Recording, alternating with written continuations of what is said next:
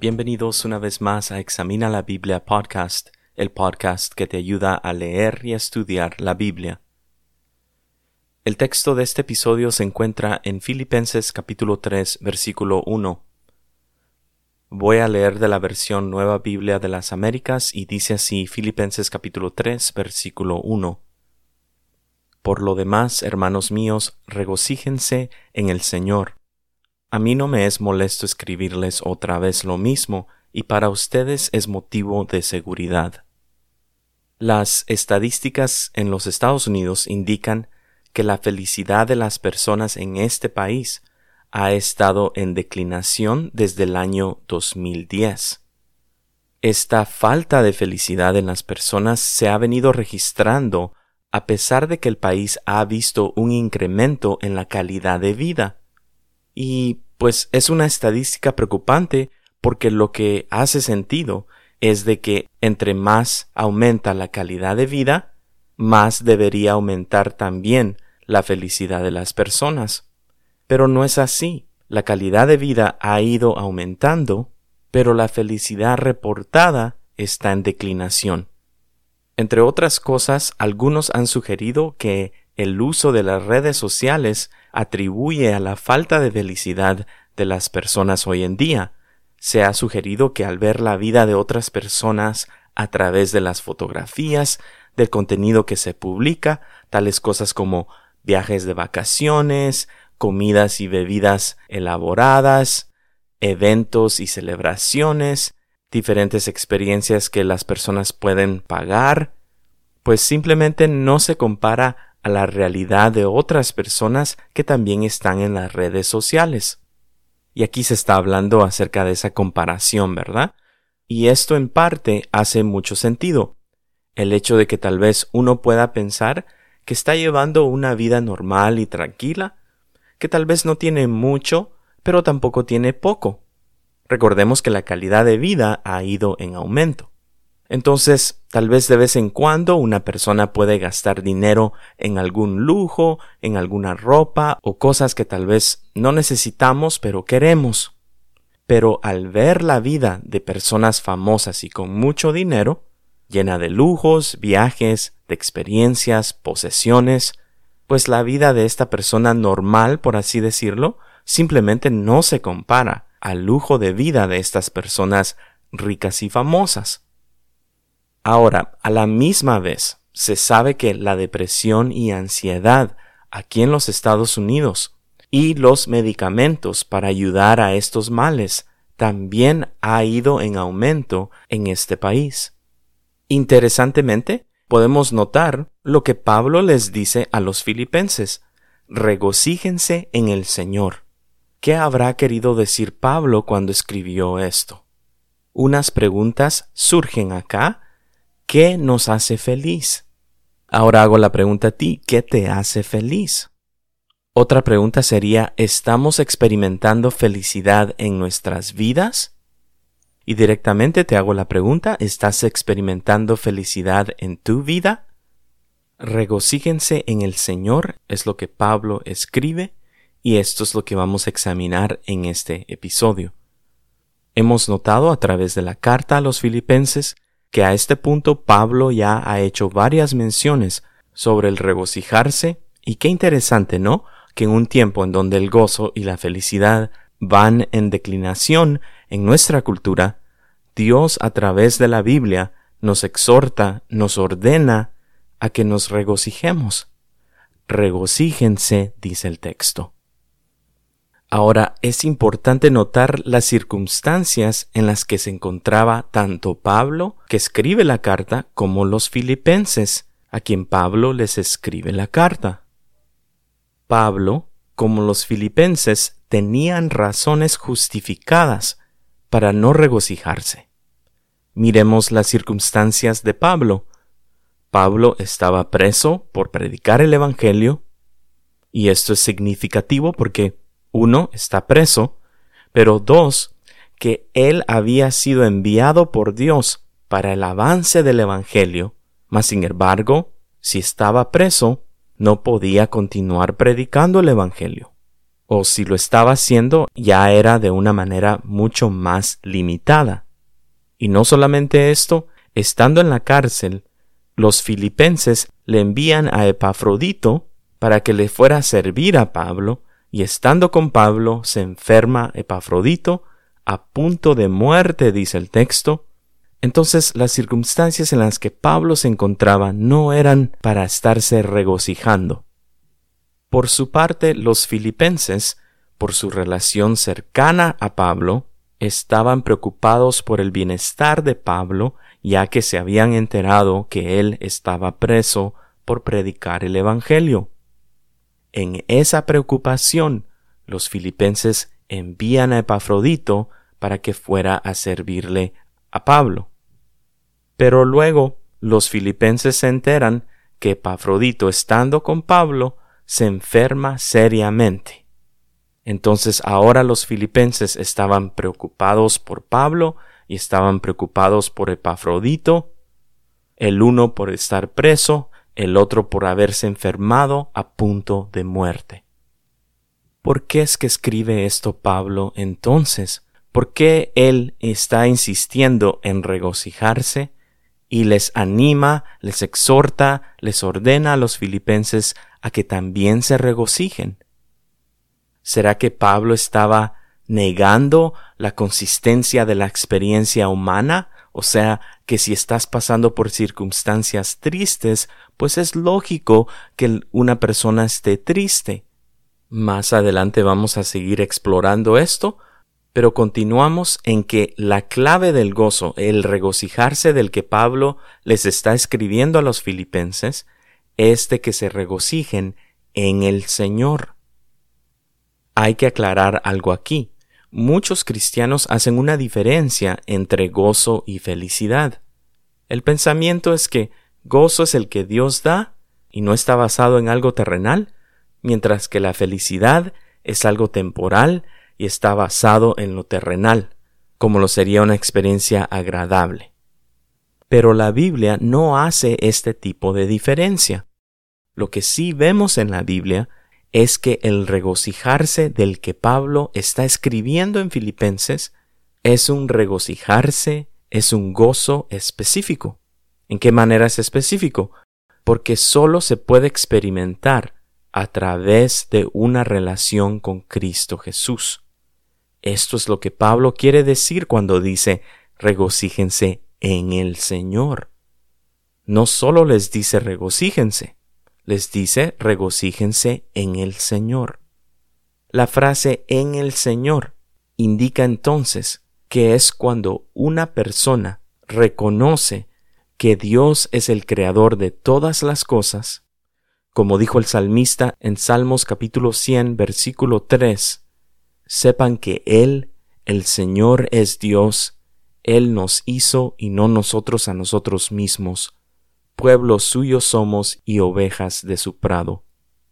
En el Señor es reconocer la condición humana delante de Dios, el hecho que por naturaleza somos pecadores y estamos bajo la ira y condenación de un Dios puro y justo, pero que Dios se compadece de la condición humana al enviar a su Hijo unigénito, a Cristo Jesús, para vivir la vida que nosotros debíamos vivir y a morir la muerte que nosotros justamente merecíamos, y ahora poder vivir en comunión con Dios, pero solo a través de Cristo Jesús.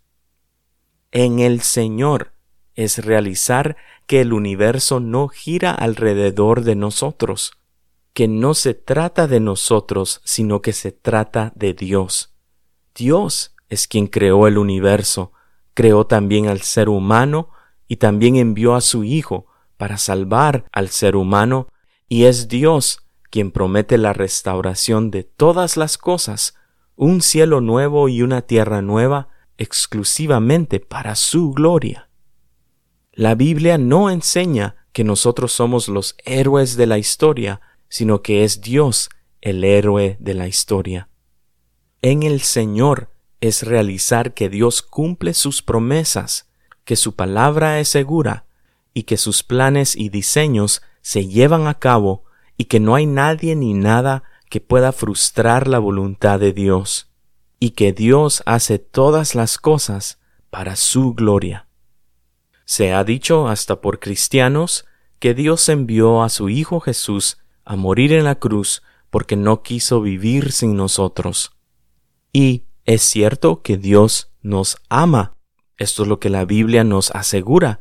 Pero según la Biblia, la razón por la que Dios envió a su Hijo a morir en la cruz para redimirnos, para acercarnos a Él, es para que su plan y diseño se cumplan. Sí, en el principio Dios creó al ser humano a su imagen y semejanza, y sí, por medio de Cristo Jesús, esa imagen y semejanza es recuperada. Pero Dios hace todas estas cosas primordialmente para su gloria. Efesios capítulo 1 versículos 11 y 12 dicen, También en Él, en Cristo Jesús, hemos obtenido herencia, habiendo sido predestinados según el propósito de aquel que obra todas las cosas conforme al consejo de su voluntad a fin de que nosotros, que fuimos los primeros en esperar en Cristo, seamos para alabanza de su gloria. Entonces regocíjense en el Señor, es la exhortación de parte de Pablo a los filipenses, y hoy en día es la exhortación de Dios para nosotros los que creemos en Él. No importando las circunstancias en las que nos enfrentemos, no importando las situaciones que estemos pasando, Dios, por medio de la Biblia, nos exhorta a que nos regocijemos en el Señor. Vemos en la Biblia que sí se hace la diferencia entre un regocijarse natural y un regocijarse terrenal. Regocijarse en el Señor es tener un gozo que viene de Dios y aquí utilizo los diferentes términos igualmente, esto es regocijarse, regocijo, gozo, felicidad. La Biblia realmente no hace una diferencia entre estas palabras. Yo he escuchado a diferentes cristianos decir que Dios quiere que seamos felices, pero no es exactamente lo que dice el texto. El texto especifica este regocijo o esta felicidad porque tiene que ser una felicidad en el Señor. Nosotros por naturaleza humana queremos ser felices aparte de Dios, aparte de su enseñanza, aparte de su guianza para nosotros. Y aquí es donde el contexto bíblico es de mucha importancia. Otra vez Pablo viene ya en esta carta insistiendo en regocijarse a pesar de las circunstancias desagradables en las que se encontraba tanto él como los filipenses. Normalmente, solo alguien que no está bien de la cabeza se puede regocijar en medio de circunstancias no favorables. Esto es porque normalmente el regocijarse en medio del dolor, en medio de una pérdida, de una enfermedad, es inconsistente con la experiencia humana. Y aún Pablo no niega esto. En Filipenses capítulo 2 y versículo 27, Pablo escribe, Pues en verdad estuvo enfermo, dice sobre Epafrodito, a punto de morir, pero Dios tuvo misericordia de él, y no solo de él, sino también de mí, para que yo no tuviera tristeza sobre tristeza. Entonces Pablo no niega la consistencia de la experiencia humana y esto es muy importante. Pablo nos afirma que sí experimentó tristeza cuando Epafrodito se había enfermado gravemente. También afirma que si Epafrodito se hubiera muerto, Pablo hubiera experimentado aún más tristeza. Tristeza porque Epafrodito se había enfermado gravemente y aún más tristeza si Epafrodito se hubiera muerto. Y esto es a lo que Pablo se refiere cuando dice tristeza sobre tristeza. Pero Pablo también sabía que a pesar de sus circunstancias, a pesar de que las cosas desagradables que él estaba experimentando, y no solo él, sino que también los filipenses, Pablo sabía que el mundo no giraba alrededor de él.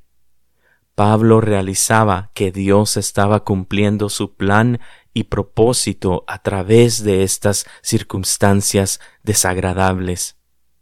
Y es en la cárcel que Pablo ve el plan de Dios desenvolverse.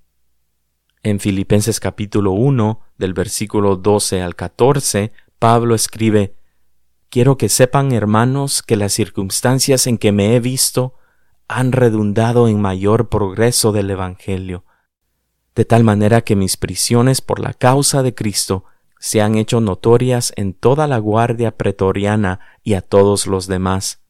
La mayoría de los hermanos confiando en el Señor por causa de mis prisiones, tienen mucho más valor para hablar la palabra de Dios sin temor.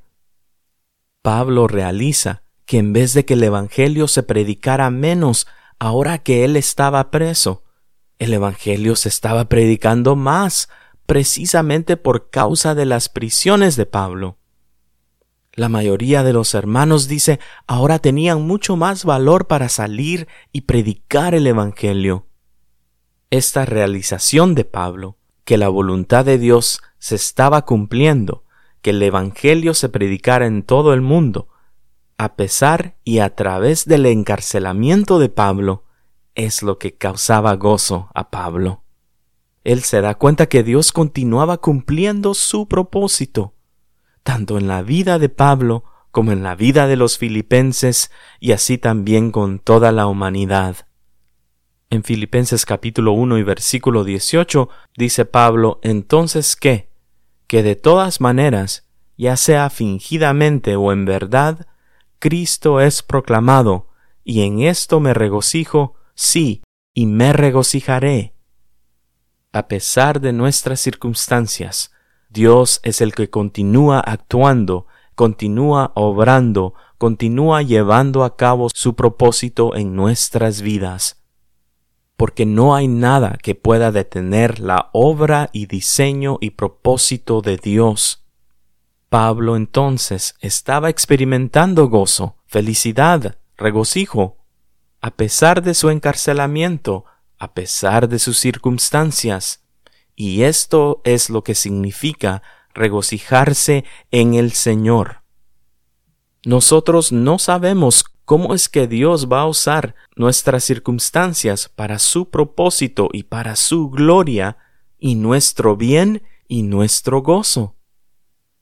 Ahora bien, creo que hay ciertas cosas en las que la mayoría de nosotros podemos estar de acuerdo que nos traen felicidad.